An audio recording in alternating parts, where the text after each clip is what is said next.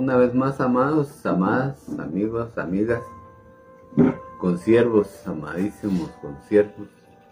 Qué gusto, una vez acá, listo para que degustemos una taza de café y más que el café, degustemos un tema exquisito. Un tema exquisito, y digo exquisito porque de verdad que estos temas, por lo general, eh, hay veces que me, han eh, me han intrigado durante muchos años de mi vida y ahora al final voy entendiendo muchas cosas. Así es de que, pues para eso estamos acá. El tema de hoy se llama Más y Mejor. Y me gustaría leerles un versículo, mejor dicho, un trozo de la Biblia, de particularmente de lo que dijo nuestro Señor Jesucristo. Es que me, me gusta, me impacta cuando alcanzo, me alcanza a revelar esas esas partes de su, de su mensaje tan importante. Y está en Mateo 6:25. Y empieza cuando dice nuestro Señor, dice, por tanto os digo, no, os afanéis por vuestra vida. ¿Qué habéis de comer o qué habéis de beber? Ni por vuestro cuerpo, ¿qué habéis de vestir? No es la vida más que el vestido y el cuerpo más que el no es, la, no es la, vida más que el alimento y el cuerpo más que el vestido.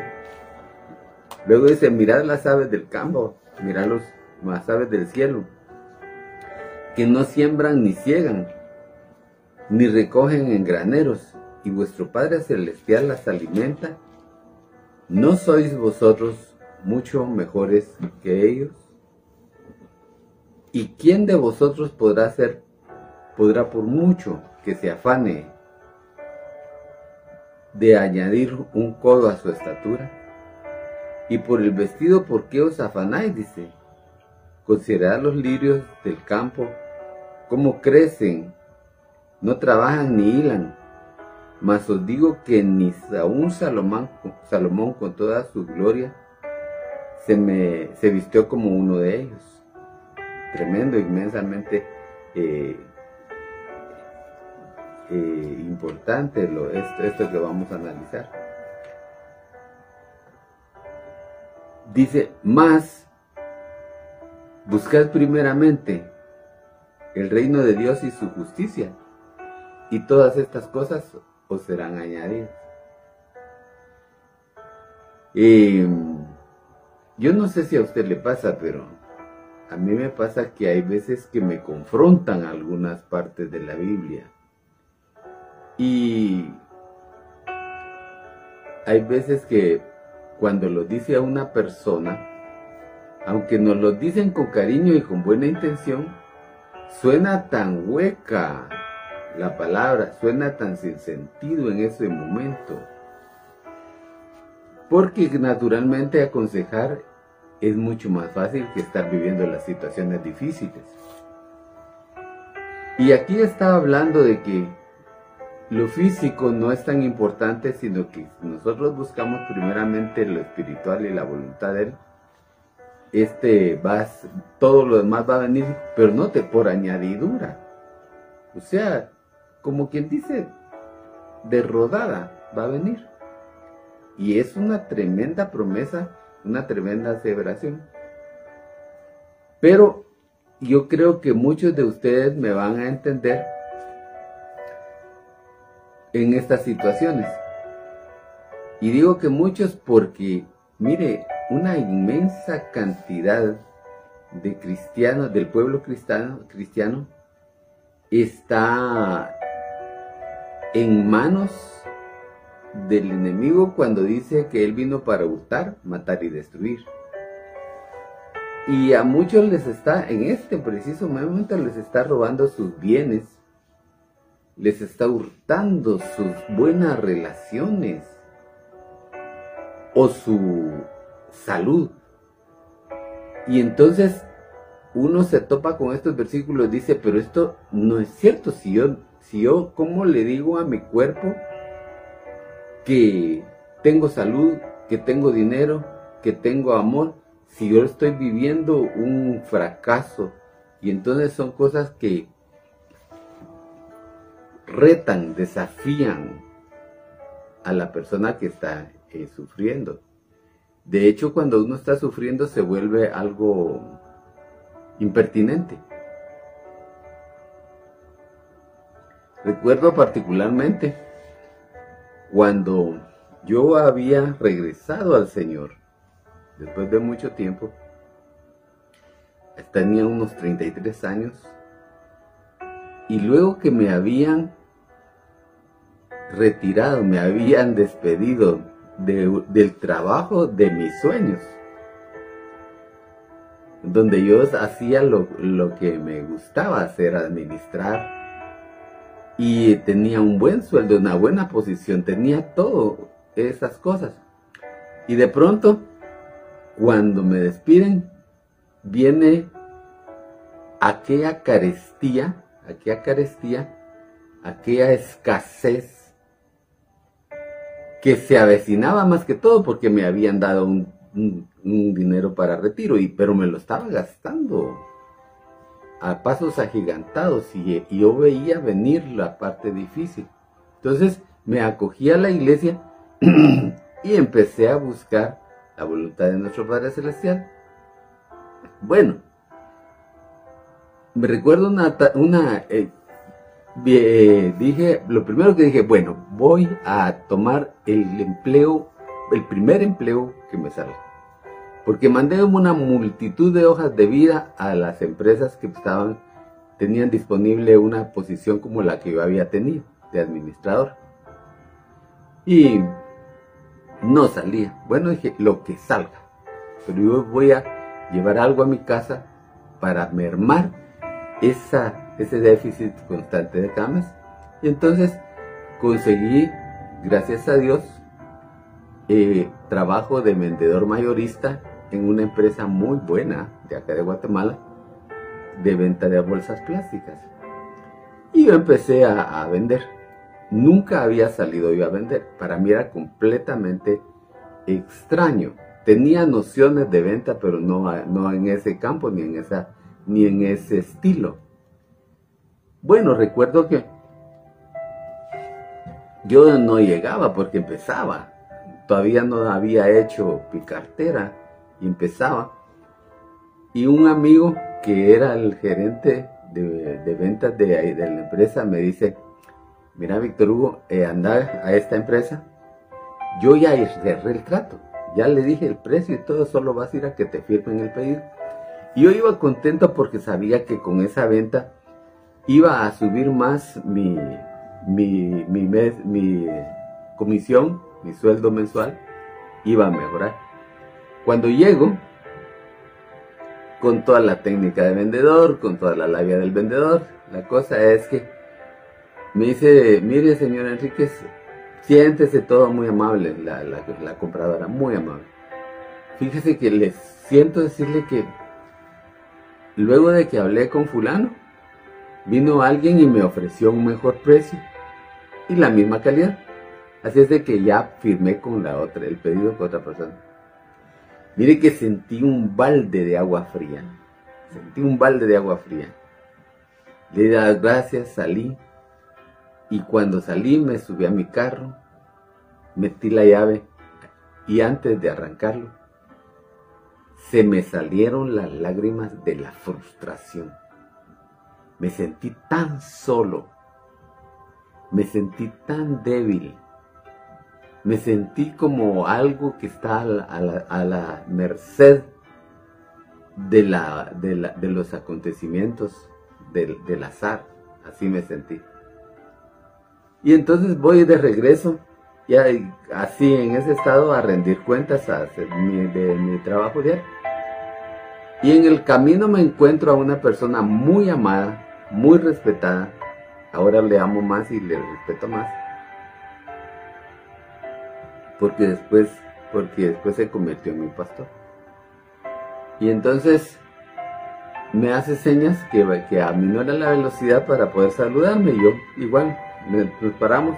Era una calle donde no había mucho tráfico, entonces nos paramos así dice, ¿cómo estás? Y entonces le dije, mal. Estoy mal. No doy una en las ventas, no llego a mi, al mínimo que necesito. y cada día me estoy comiendo la... le, hice un panorama de lo que estaba haciendo. A como yo lo sentía. Y me dice, busca primeramente el reino de Dios y su justicia. Y todo lo demás te va a hacer añadir lo que está acá. Fíjese que a pesar del gran respeto que le tenía y del amor que le tenía, me dieron ganas de decirle alguna grosería. Como quien dice, vos no sabes en la que estoy pasando, por eso está, te es tan fácil de aconsejar esto. Pero entonces esa situación es la que están viviendo muchos un gran pueblo cristiano. ¿Y sabe por qué es?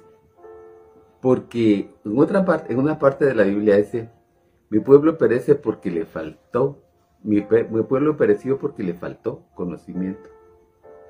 Y desde luego el conocimiento es conocimiento de él. Bueno, entonces empecé en ese, en el, eh, todavía, aún con esas, con esa situación, pues claro, seguí, seguí. Y me di cuenta que el problema es que cuando predicamos no entendemos a cabalidad lo que estamos diciendo. Y por eso es de que el pueblo sigue pereciendo sus hogares, los hogares, amados, seamos sinceros. No vamos a presumirle a la gente diciendo que porque nada más llegó a la iglesia ya desde se cumplieron. No, no es cierto. Hay mucho que aprender. Pero el gran problema es que hay veces que no aprendemos en la iglesia lo que deberíamos de aprender. Porque, la, porque una de las razones que les he dado es que al momento nosotros vivimos un evangelio que no es exactamente de nuestro Señor Jesucristo, sino que es una mezcla del Antiguo y Nuevo Testamento y la mayoría de personas predica en el Antiguo Testamento. Bien, entonces empecé a vivir esa, esa, esa, esa conflicto en mi mente de pensando. Mire, está la confusión que habían veces que me decían, deja que el Señor haga su voluntad. Él va a hacer. No hagas, no luches, deja que Él te va a dar la oportunidad. Y no sucedía nada. Otras veces oí un mensaje y decía, no, luche, pruebe, trate, esfuércese. Y decía, y no sucedía nada.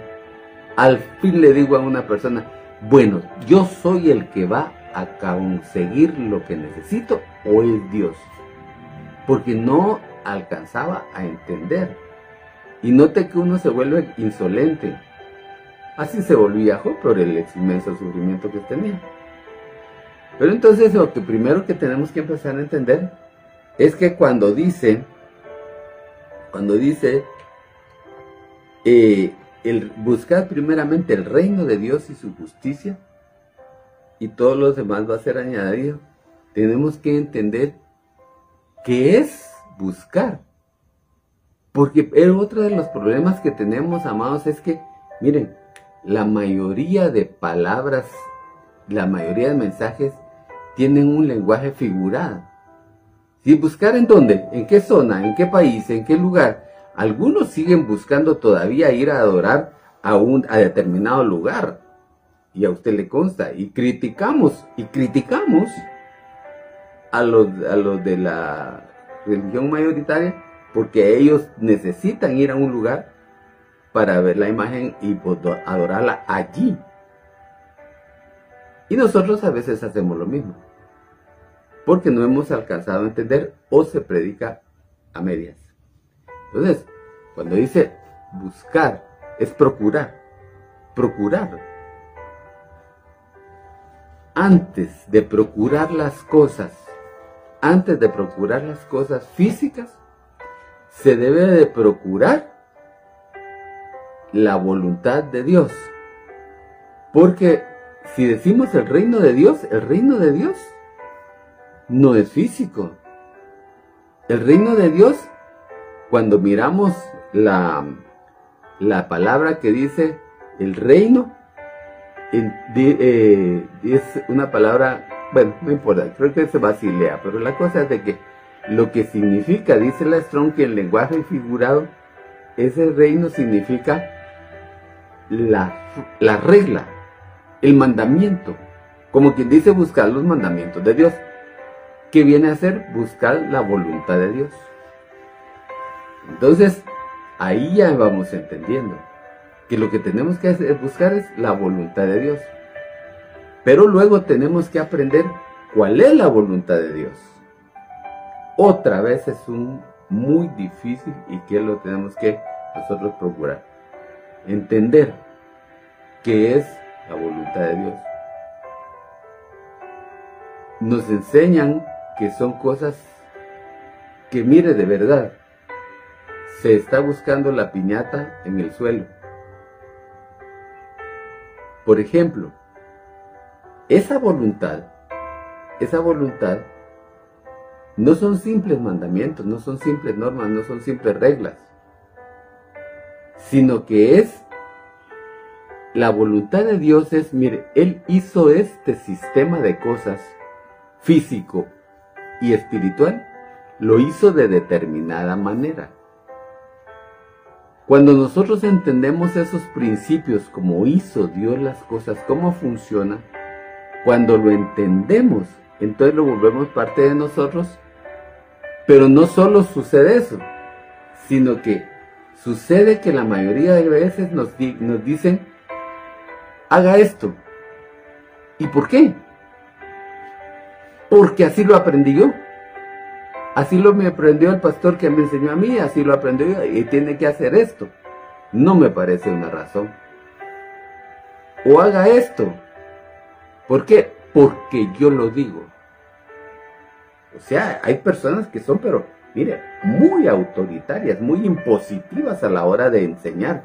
Quieren que uno tome el concepto sin que uno entienda. Y por el amor de Dios, a mí me dieron una mente. Entonces, y cuando uno se medita y el Espíritu Santo viene y le explica en la mente, es diferente.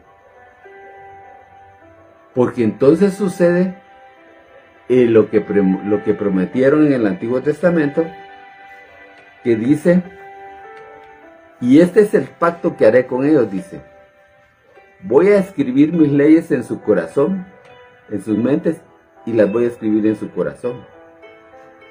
¿Qué quiere decir esto? Cuando usted entiende, se escribe en la mente. Y cuando uno lo entiende, ama la, el principio. Y entonces uno quiere hacer eso.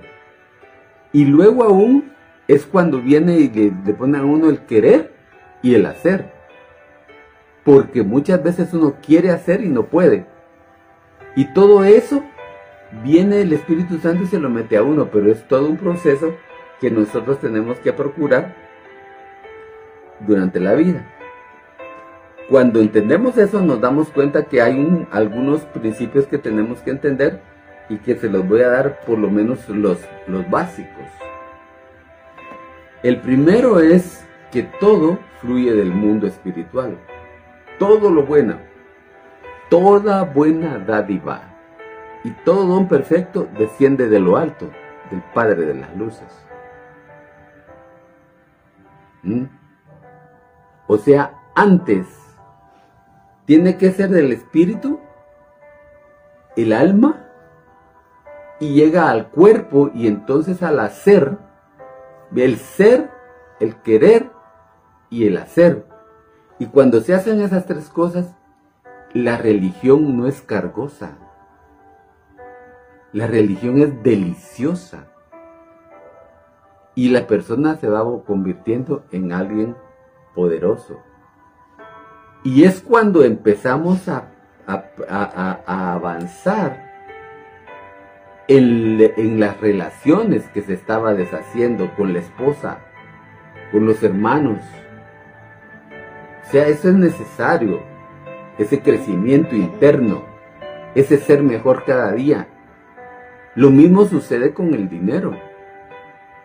Hay un montón de personas que se pueden pasar esforzando y matando por y no van a poder lograr hacer dinero. ¿Por qué?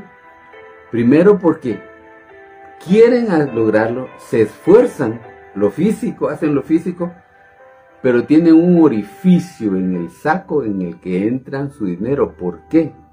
¿Sabe por qué? Porque no controlan sus deseos.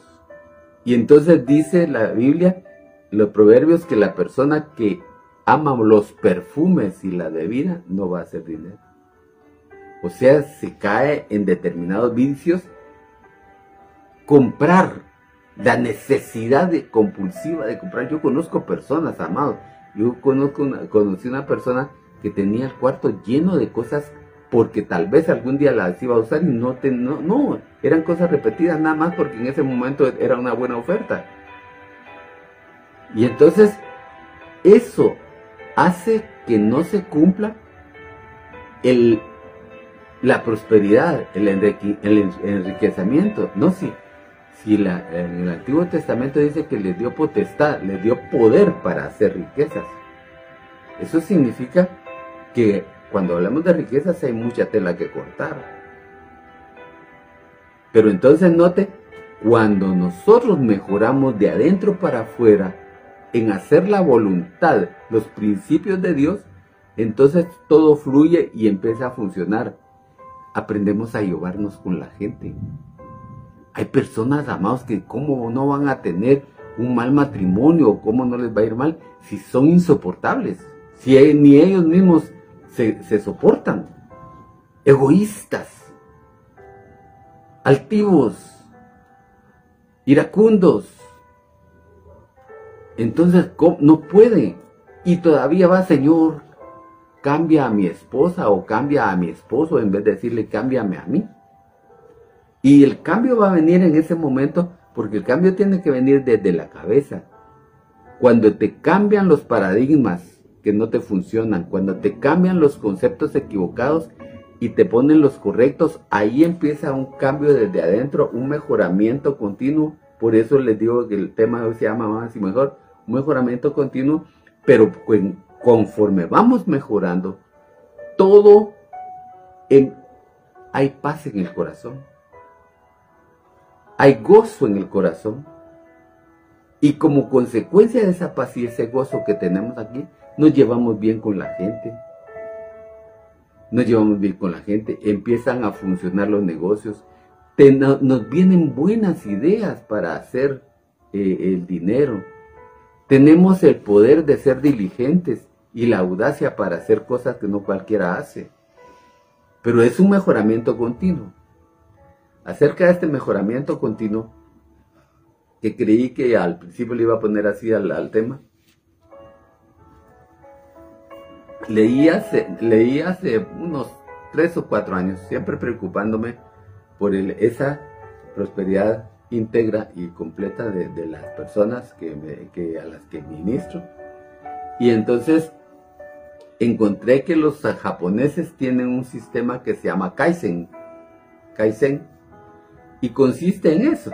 Resumiendo, el concepto es un mejoramiento continuo. Un mejoramiento continuo que ellos le inculcan, por ejemplo, la Toyota.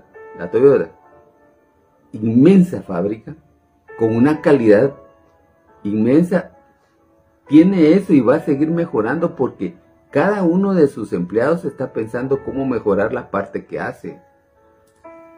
No se conforma con vender un buen producto, sino que con un buen producto cada día mejor que satisfaga más las necesidades de la persona a mejor precio. Porque un principio es de que afuera es la ley de la jungla. O sea, hay que una competencia continua. Lástima, bueno, yo creo que voy a continuar el, el, el, el próximo sábado. Pero mire, mira, amados, por ejemplo, la, la, competencia, eso es, eso es, eso es una especie de principio, es así es, así es la naturaleza. Hay muchas frutas, demasiada fruta. Uno hay como una competencia, como quien dice, cómeme a mí. Si son flores, hay una gran variedad, como quien dice, mírame a mí. Le voy a decir algo para que se preocupe. ¿Usted cree que porque le costó tanto conseguir a esa, mujer bellísima y bonita, linda, amable, y porque ya firmaron y porque ya se casaron por la iglesia, ella es suya y ahí se quedó la cosa. No, señor. El mundo sigue. Lo mismo que cuando la ve linda y, buena, también otros la, desean y la procuran. Y lo mismo con, con todo lo bueno, así es. Entonces es, uno tiene que saber esas cosas para poder desenvolverse. Entonces una de las cosas es que tenemos que ser mejores cada día. Cada día en lo que hacemos, en nuestras relaciones, en nuestra alimentación, porque cada día existe un principio que todo, todo, fíjense en esto. Creo que esta parte la voy a dejar para después. Me voy a quedar acá. Hay un principio que todo se transforma constantemente todo se transforma constantemente, está en movimiento. Lo que no sube, baja. Lo que no avanza, regresa. Lo que no mejora, se deteriora. Entonces, pero esto se aplica a todas las áreas, a tu salud, a tus relaciones en tu casa, a, a, salud, dinero, eh, eh, a tus relaciones, a esas tres áreas, en la salud, en las finanzas y en las relaciones.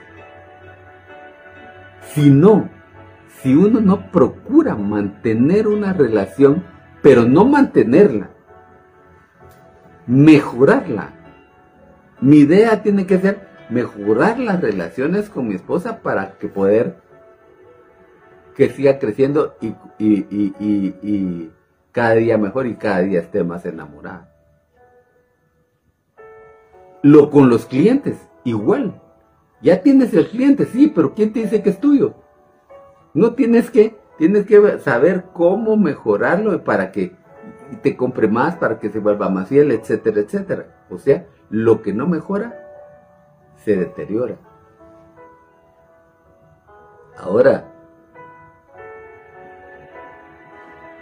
antes, eh, como te digo, ya se me terminó el tiempo, pero seguimos en la otra oportunidad. Quedémonos pensando esto.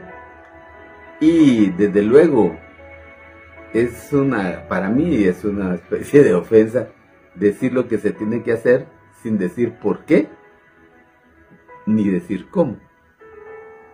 Ahorita todavía estoy explicando por qué ese mejoramiento continuo es necesario para alcanzar que para que todo te sea añadido.